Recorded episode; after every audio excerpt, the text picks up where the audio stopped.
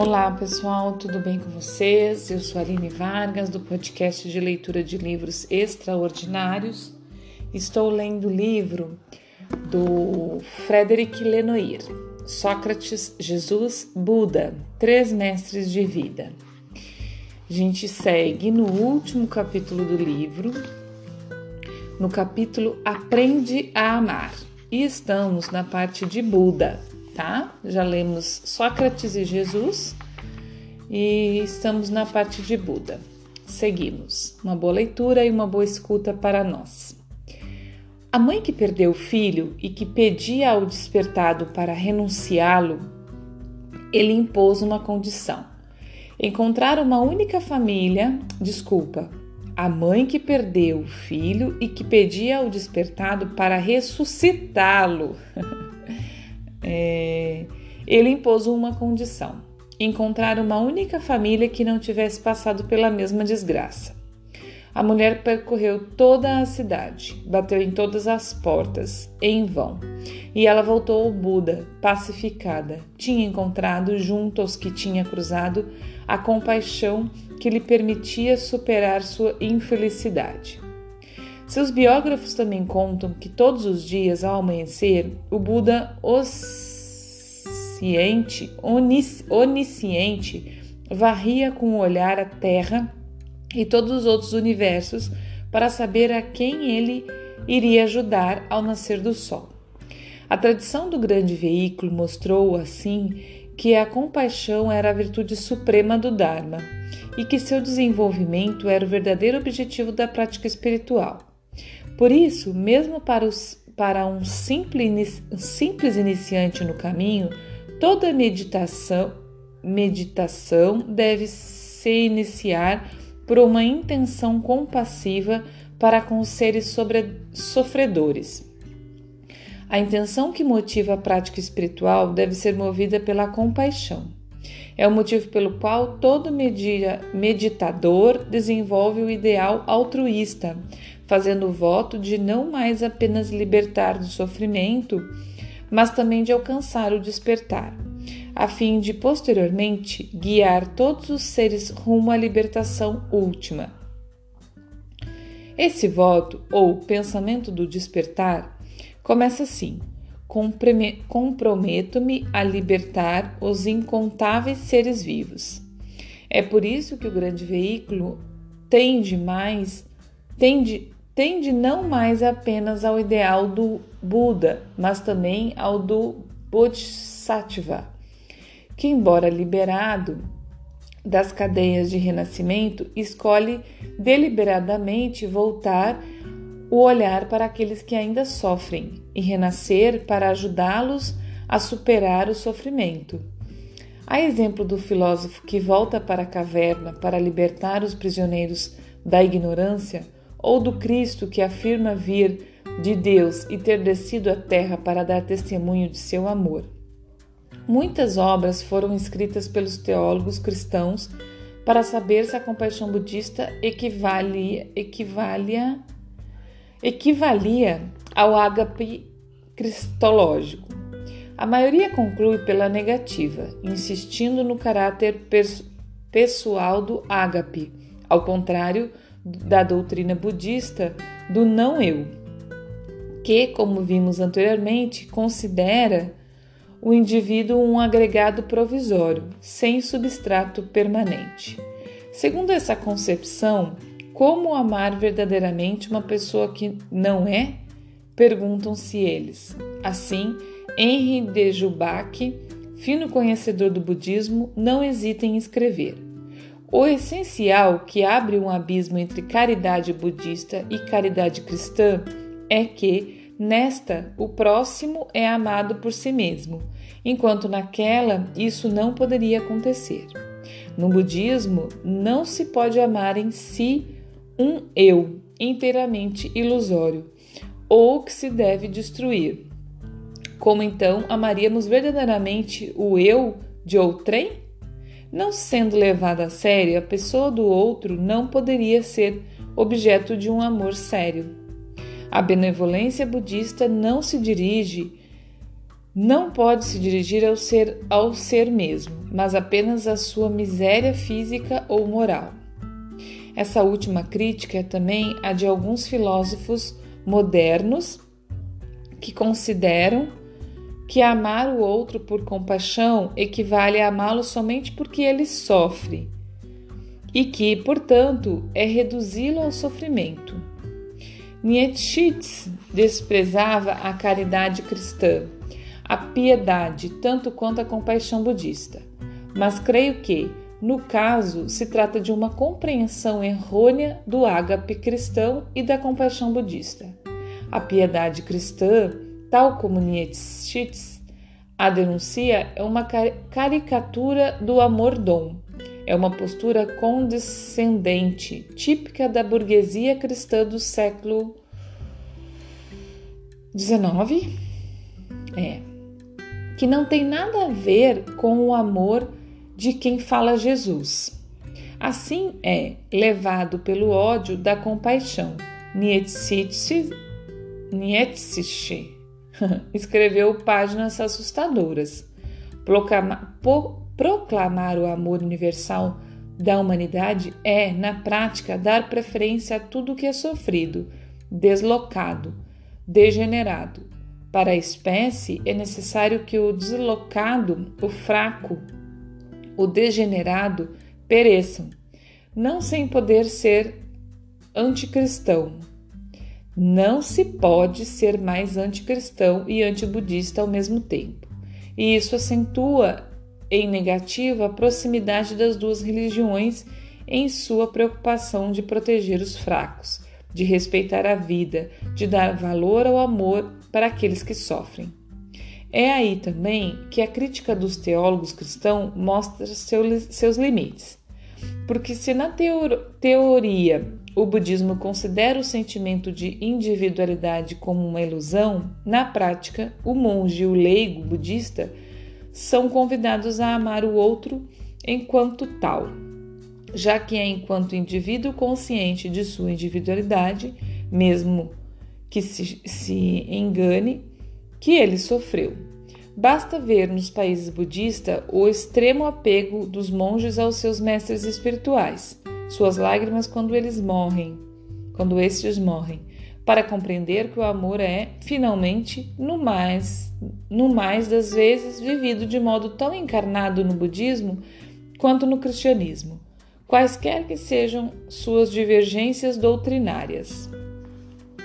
A figura maior do Mahayana é a de Avalokitesvara Avalokitesvara, o Buda da compaixão, mais conhecido no Ocidente pelo nome de tibetano de Tixerese, literalmente aquele que olha com compaixão, de quem o Dalai Lama seria a reencarnação. Tive a oportunidade de encontrar uma dezena de Tenzes Gyatso, o 14 e atual Dalai Lama, e devo confessar e devo confessar jamais ter, jamais ter sentido tamanha força de compaixão num ser humano. Narrei longamente em outra obra uma lembrança pessoal que me emocionou profundamente. Fui testemunha em 2002 na Índia da residência do Dalai, Dalai Lama de um encontro entre o líder tibetano e um inglês, acompanhado de seu jovem filho, que acabara de perder a mulher em circunstâncias dramáticas. Depois de ter ouvido a história daquele homem, o Dalai Lama se levantou e o abraçou, assim como ao filho, chorando com eles durante longos minutos. Em seguida, quando o inglês lhe disse que se tornara budista depois de ter se decepcionado por muito tempo com o cristianismo, o Dalai Lama mandou buscar um magnífico ícone ortodoxo do Cristo e da Virgem Maria, de que estava de posse. Ele o entregou ao inglês, dizendo: Buda é o caminho, Jesus é o teu caminho. Buda é o meu caminho, Jesus é o teu caminho. O homem ficou tão comovido que me afirmou depois ter recuperado o caminho da fé cristã. Esse encontro aconteceu sem fotógrafos ou câmeras. O líder tibetano não tinha nada a ganhar passando duas horas com aquele pai e seu filho, totalmente anônimos e que ele só teria de encontrar durante poucos minutos. Ele não adotou postura alguma. Era ele mesmo. Um ser humano sin sincero e bom, de, de, e bom que se desenvolveu durante esses 60 anos de prática espiritual cotidiana a virtude da compaixão universal pregada pelo Buda. Que todos os seres sejam felizes, fracos ou fortes, de condição elevada, média ou humilde, pequenos ou grandes, visíveis ou invisíveis, próximo, próximos ou afastados, nascidos ou ainda por nascer, que eles sejam todos perfeitamente felizes. Ponto. É com essa humilde história vivida que eu gostaria de concluir este livro. Ele é bastante sintomático do meu, do meu propósito e do meu próprio percurso. Como disse no prólogo, Sócrates, Jesus e o Buda foram meus três principais educadores. Longe de se oporem, eles sempre se relacionaram na minha vida e no meu espírito, cada um a seu modo, eles me deram a força de viver plenamente, de olhos abertos, em comunhão alegre com tantos outros humanos de cultura e religiões diversas. Eles também me ensinaram a aceitar meus limites e minhas necessidades. Mostraram-me sempre o caminho de um progresso necessário. A vida é curta, mas o caminho da sabedoria é longo. Na visão de sabedoria dos, de nossos três mestres, o verdadeiro e o bem coincide. O conhecimento do verdadeiro só tem sentido se nos permite agir com bondade. É por isso que a mensagem do Buda, de Sócrates e de Jesus é, em última instância, uma mensagem ética. Uma vida bem-sucedida é uma vida que pôs a verdade em prática. Daí vem a importância de seus te testemunhos pessoais. Se marcaram gerações de homens e de mulheres e se ainda são tão críveis aos nossos olhos é porque eles puseram seus ensinamentos em prática. Eles deram testemunho por seus atos de pertinência, da pertinência da mensagem deles. E o que mais importa para eles é a transformação de seus ouvintes. Suas palavras, confirmadas por suas vidas, devem produzir uma transformação no pensamento e no coração daqueles que os ouvem ela deve produzir, retomando-se a expressão do Cristo, fruto, e levar os discípulos, próximos ou distantes, a melhorar, a viver de modo diferente. É o motivo pelo qual eu os, de, os defino como nossos mestres de vida. Eles nos educam e nos ajudam a viver. Não sugerem uma felicidade pronta para o uso, mas resultado de, uma, de um verdadeiro aperfeiçoamento pessoal. Eles falam mais de alegria que de prazer. São guias exigentes, parceiros benevolentes, eternos motivadores do despertar. Fim. Gente, acabamos o livro. Agora aqui é só agradecimentos e bibliografia. Eu acho que já disse tudo esse resumo aqui, esse resumo não, essa conclusão, né, do autor, que é, é bem o que eu penso também, assim. A gente não pode é, fechar os ouvidos e, e os olhos e, e, andar igual assim eu, eu costumo falar, né? Andar com igual cavalo, assim, que bota aquelas coisas do lado dos olhos assim e só pode olhar para frente. A gente não pode andar assim em, em âmbito nenhum, gente, nem na fé, né? Nem na, na, na política, nem no aprendizado de nós mesmos, é, Nada, gente, nada, nada, nada é fechado e único somente aquilo.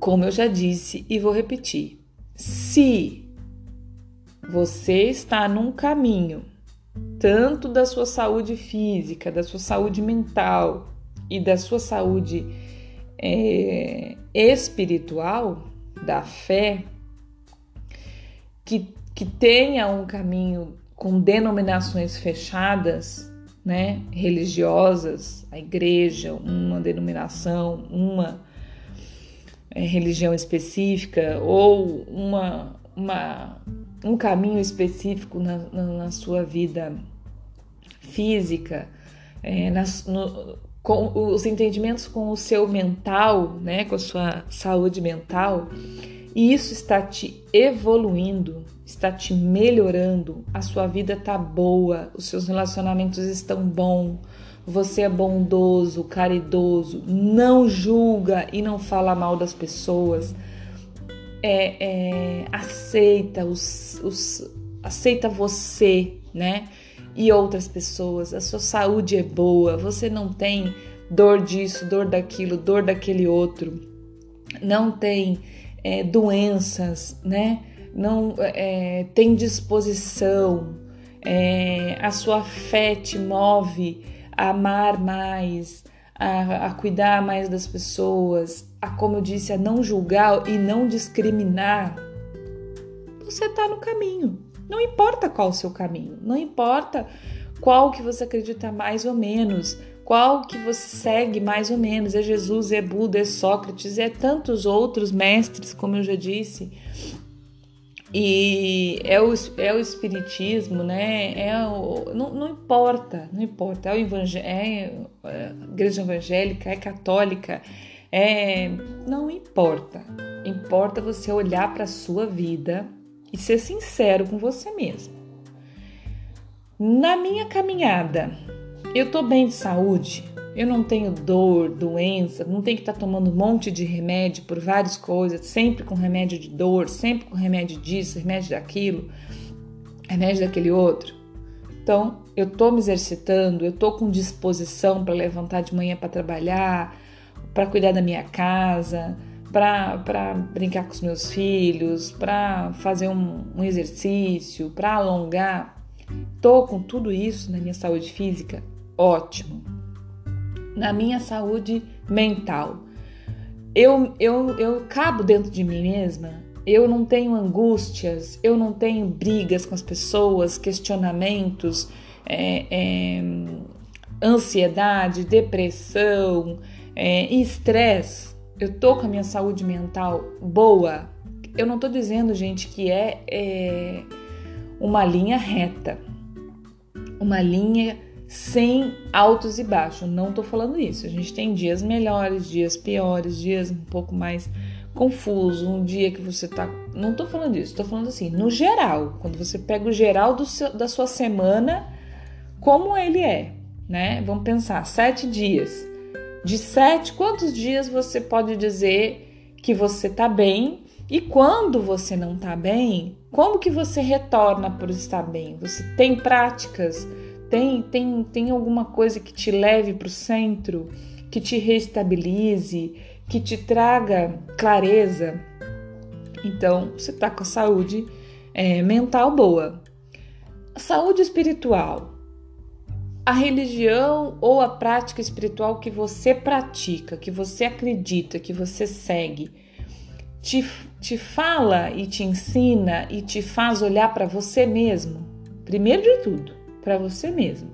A sua prática espiritual, seja na igreja, seja fora da igreja, seja numa religião católica, evangélica, budista, espiritismo, seja onde for, te leva para olhar para você mesmo, te leva para entender que você tem suas dores, seus horrores, seus amores e que os outros também têm e que primeiro de tudo você precisa respeitar os seus para conseguir respeitar os dos outros. Que você não pode julgar o preto, o branco, o, o, o homossexual, o, o, isso, o aquilo, o rico, o pobre, não sei, se não, não tem direito de julgar, não tem direito de apontar, de discriminar, de criticar, de dizer que está certo, que está errado. Essa prática espiritual que você segue te leva para isso? Você ajuda as pessoas, você é bondoso, você é, sabe, acolhe a dor dos outros, como também acolhe a sua, você está no caminho, entendeu? Você está no caminho. Não importa se é Sócrates, Jesus, Buda, Chico Xavier, é, Ganesha, Krishna, não importa qual é o mestre que você acredita mais ou menos, não importa com a denominação que você segue. Se você está com a sua vida em evolução, se você está com a sua vida é, em paz, que o seu coração tem paz, você está no lugar certo. Entendeu? É, o que eu falo muito, que para mim, tá, gente? Vou deixar bem claro, para mim, eu andei, andei essa minha vida em, em, em me enquadrar em alguma denominação religiosa. Não consegui, não consegui. E eu nunca tive tão próxima de Deus, tão certa da minha fé, tão conectada comigo mesmo, agora onde eu assumi que eu não tenho religião nenhuma, que eu não sigo religião, que eu sigo todas, que eu sigo Deus, né? Não é que eu sigo todas, eu não sigo a doutrina religiosa, mas eu sigo o que deveria ser colocado para todas, que é o amor de Deus, que é o amor a, a mim mesmo, que é o amor aos outros. E aí é o que eu tô dizendo. Tudo isso chegou na minha vida quando eu fui olhar para mim, né? Quando eu fui olhar para mim mesmo, o que que eu quero, o que que eu sinto, como eu é, é, me conecto com Deus. Não importa como os outros querem que eu me conecte, importa como eu me conecto com Deus. E quando a gente sabe, quando a gente está conectando com Deus de verdade, é quando a gente está conectando com nós mesmos. Com, com, a gente só consegue se conectar com Deus quando a gente se conecta com a gente. É por isso que eu falo que não adianta você é, seguir qualquer prática religiosa, qualquer denominação e fazer não sei o que. Não, vou no, na missa, no culto, não sei o que, todo domingo, todo sábado, toda semana. Eu não sei o que, eu isso, eu aquilo, aquilo outro. Se isso não tá te levando para dentro de você mesmo, não, não, não é espiritualidade, não é conexão com Deus, entendeu? Então, é isso que eu falo, é isso que esse livro me trouxe, que eu já imaginei que ele me traria. Eu espero que ele tenha trago a mesma coisa para você, que fez esse caminho comigo até aqui. Que não é, é um somente, são todos, cada um na sua cultura, porque olha, uma cultura que veio Jesus e Buda são assim, extremamente diferentes. São culturas extremamente diferentes. Então, e a cultura que se mantém hoje, né, na, na, Sócrates eu não falo, por quê? Porque Sócrates não fundou uma religião, denominada religião, né? Com, com, com a prática de Sócrates não se formou uma religião. Então, por isso que eu falo mais de Jesus e de Buda nesse sentido da religião, né, das práticas hoje em dia.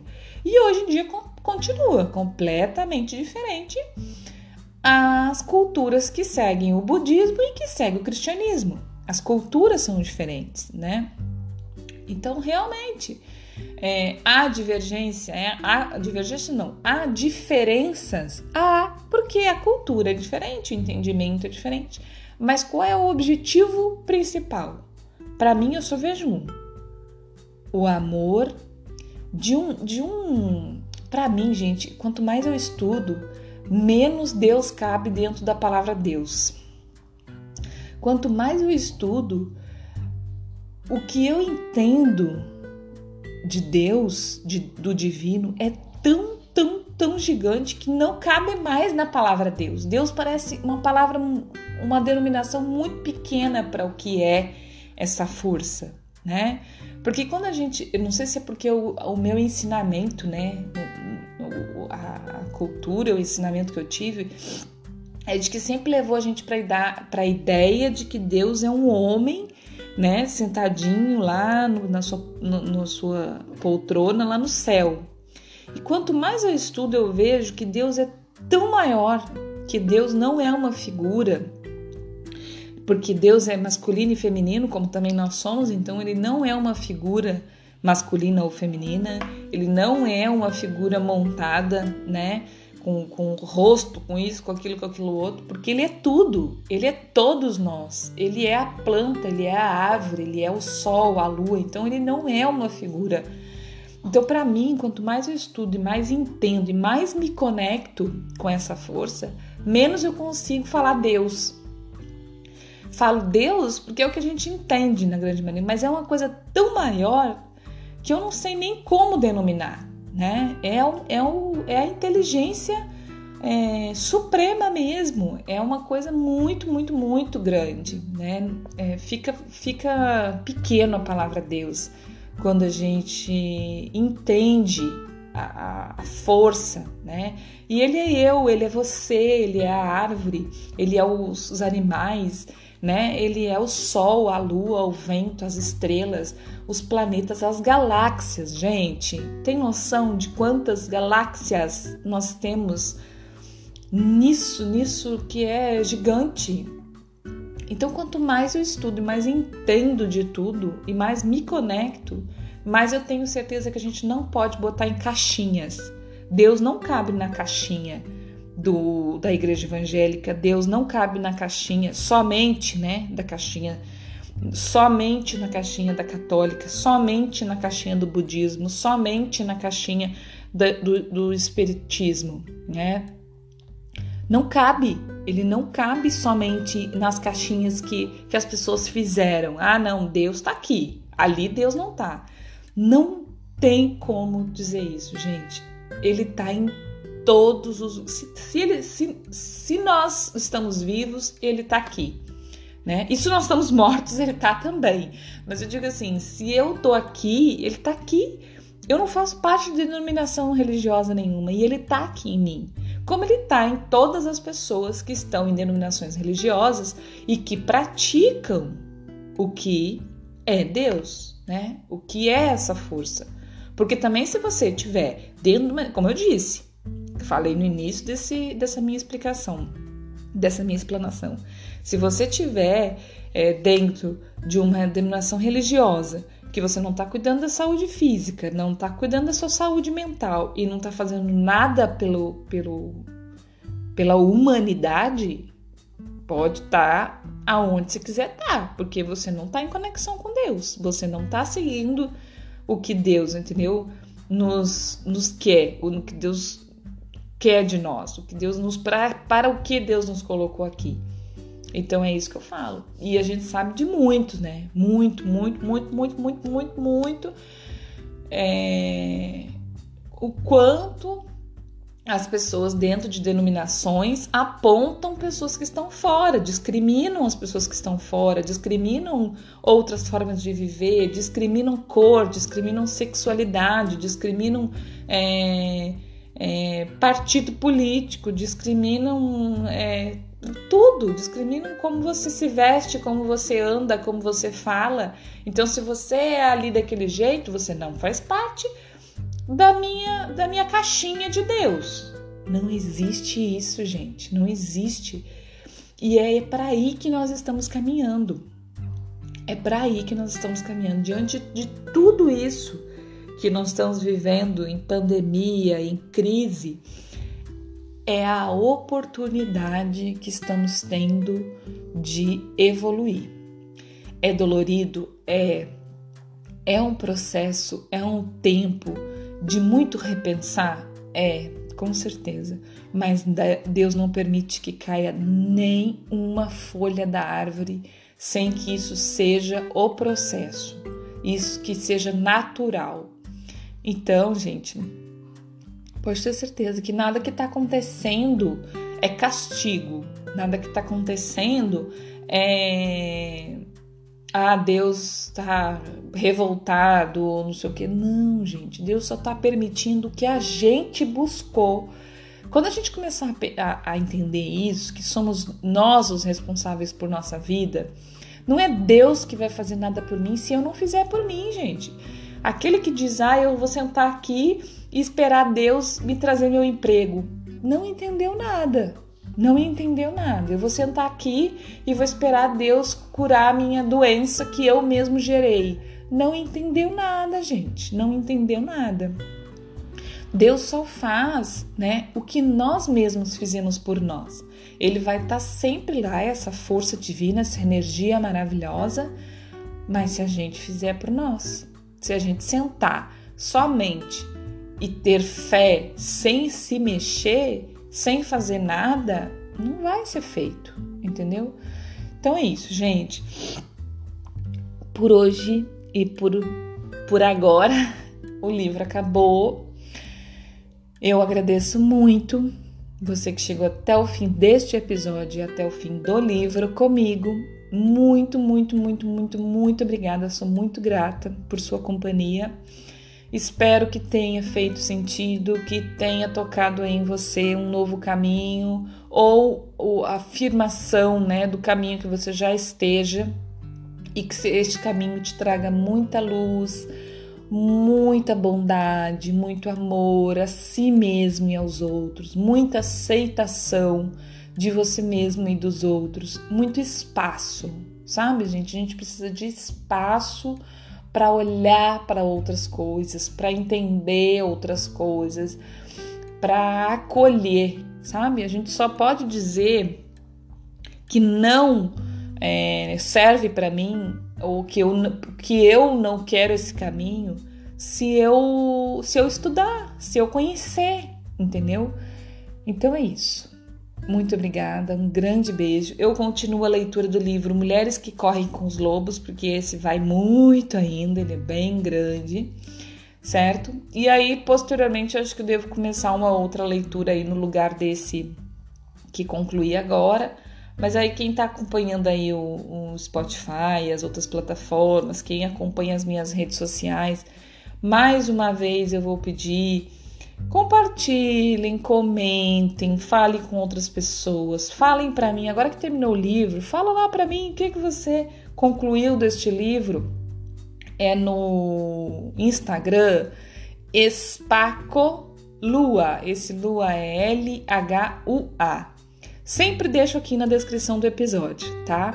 O, é, é, qual é o endereço lá da página e aí você comenta comigo como é que terminou esse, esse livro para você, o que, que ele fez, se ele fez sentido ou não, se te acrescentou ou não. E também se puder compartilhar com outras pessoas, tá? Eu agradeço e fiquem ligadinhos aqui que em breve deve ter mais, mais livro no lugar deste, né? Na, na leitura. E quem quiser é, se já está escutando ou quiser conhecer lá o livro Mulheres que Correm com os Lobos, fiquem à vontade lá no, na outra leitura. Um abraço, bom dia, boa tarde, boa noite, um beijo.